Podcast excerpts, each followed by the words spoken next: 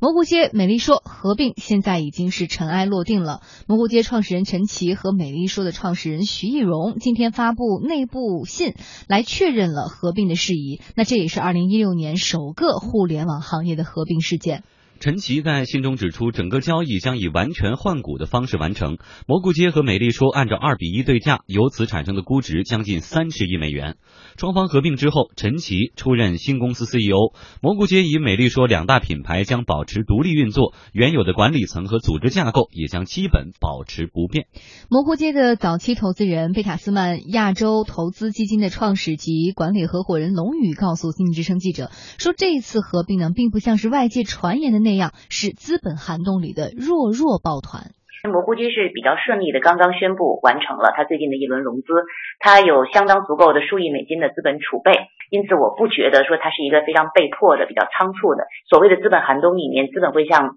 优质的企业有马太效应的集中，市场上第一名还是都比较顺利的拿到了他的融资。这笔钱干什么？有机成长还是进行投资并购？对吧？那我觉得这个是在蘑菇街和美丽说的案子上面呢，最后的结果也是比较好的。是他最后经过几个月，双方很了解的两个竞争对手，呃，有尊重、有理解、有考虑，然后双方有平衡，最后达成了一个特别特别让人欣喜的理性的架构。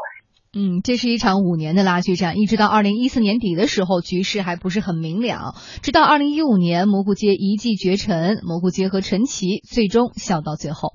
二零零九年成立的美丽说和二零一一年成立的蘑菇街十分相似，都是依托于淘宝做导购业务起家。由于具备了商业链条短、用户匹配度高等优点，那自美丽说诞生之后呢，美丽说模式开始逐渐的蔓延开来。阿里巴巴旗下的 C to C 网站淘宝网曾经模仿着该模式推出了很多的相似产品，蘑菇街也可以说是一个典型的模仿者。二零一三年，由于淘宝收紧了对于导购平台的政策，蘑菇街和美丽说也走上了两条完全不同的转型之路。蘑菇街主打少女系，美丽说呢则将用户锁定在轻熟女身上。但是二者的基本定位依然是锁定年轻女性的垂直电商平台。美丽说主打年轻女性自主品牌，而蘑菇街呢则更偏向于女性社群。用户群的雷同导致二者的竞争是越来越激烈。二零一五年，蘑菇街率先一步拿下了网红群体，为整个平台造势。同时，蘑菇说和呃美丽说和蘑菇街分别花大价钱聘请了人气偶像鹿晗还有李易峰来代言。尽管双方都没有透露这两个巨星的代言。年费是多少？但是凭借着两个人当下非常强大的气场，我们猜测哈，代言费过千万应该是没太有什么悬念的。不过，贝塔斯曼亚洲投资基金的创始及管理合伙人龙宇认为，两家公司的重合度啊，并没有那么高，合并之后是有互补的。觉得真正重合的是，大家不得不在一些市场营销费用上面投到同样的平台上面去。这是一个成本方向的重合，但实际上两两个公司的业务模式呢，早就已经有了很多错位，所以我觉得会是挺明显的互补。更想是说做一个相当相当新的业务模式出来，因为它现在已经是第四大的社交平台，第五大的电商平台了，以社交属性为基石的未来的整个女性的消费的社群和平台。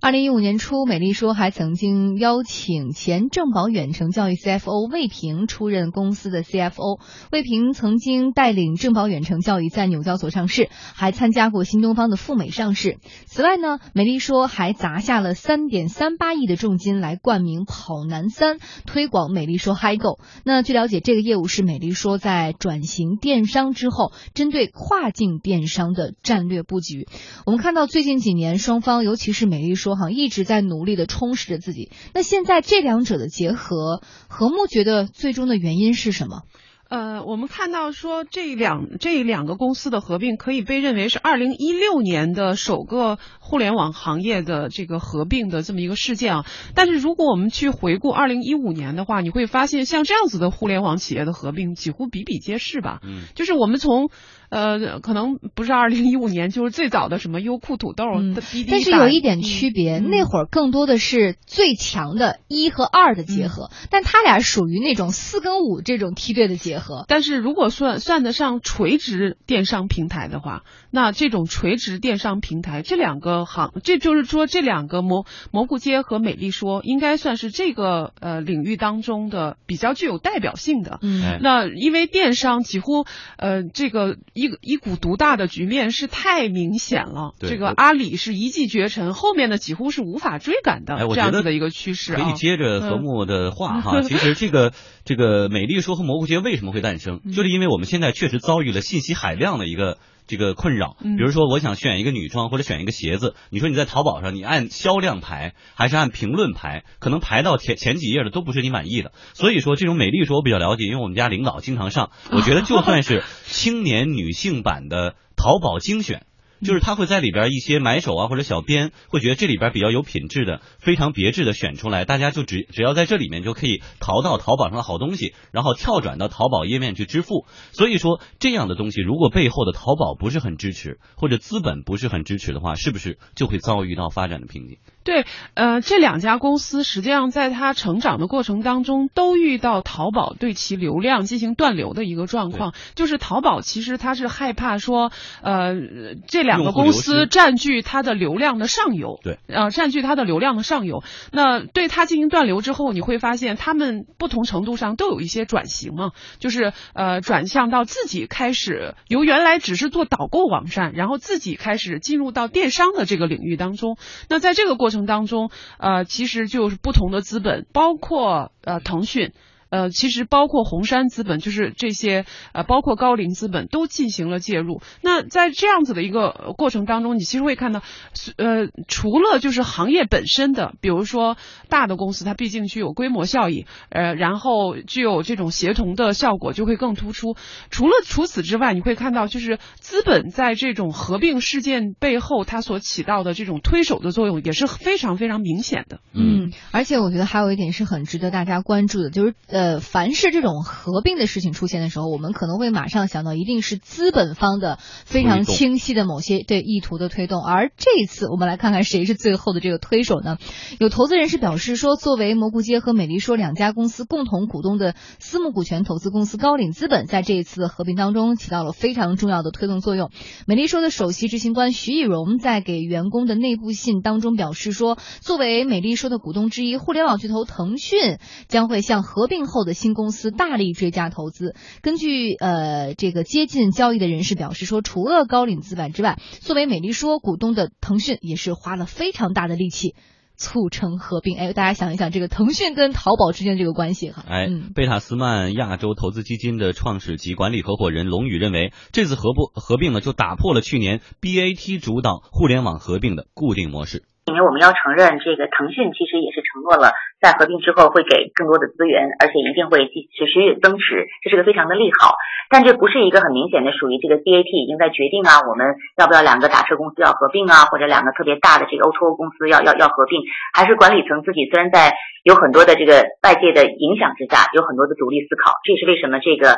这个这个并购谈了这么长时间的原因之一。哎，何木呢可能有一点不同的意见哈，就觉呃，你看刚才龙宇认为这次不是 BAT 主导的模式，而是资本推动，但是好像背后腾讯的腾讯的这个动作也不小啊。对，实际上这个在这次并购之呃的背后，你会发现仍然会有腾讯的影子，而且腾讯是承诺了，就是它会对合并后的公司进行追加资嗯本的投入。嗯，那实际上我们仍然是会看到说，呃，BAT 从这个二零一六年的第一次的合并事件开始，仍然会扮演自己应有的这种角色。那我觉得这个资本在这个时候你会发现，它有它自己的理由。你比如说，呃，最初很多的啊、这种不同品类的 O2O 当中，就是在每一个子分行业的前几名的这种啊、这种互联网企业当中，其实都会发现他们有共同的资本方、共同的股东。嗯那对对于这些共同的股东和资本方来说，那么对于他们的想法就是，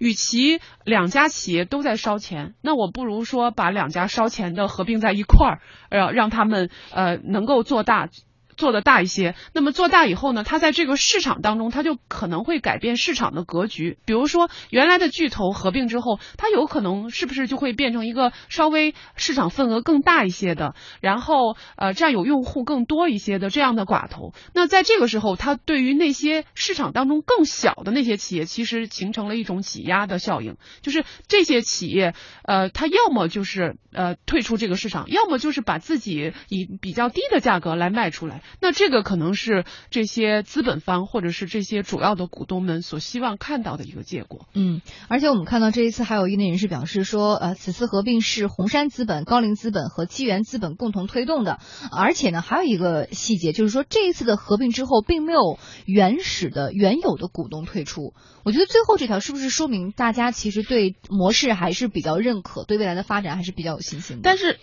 问题是，现在它是不是一个退出的很好的时机？那可能他们对于这些公司的预期是是说，当他们合并之后，它其实是去冲击，无论是在国内还是在国外的资本市场，去冲击 IPO 的可能性会更大。我着急变现呢？对，那他如果那个时候有一个更好的故事，有一个更好的价格，我在那个时候退出，呃，是不是其实对我会更有利一些？其实这个路子基本上也是，就是两强合并之后，大家会有意于一个走上一个新的更高的台阶啊。强强联合之后啊，对，好，这是二零一六年的一月十一号第一起的合并已经出现了，是吗？嗨啊！但是我相信二零一六年的整个的中国的互联网市场还有资本市场应该会有更多的好戏在等着我们哈。天下公司也会持续的跟大家来关注。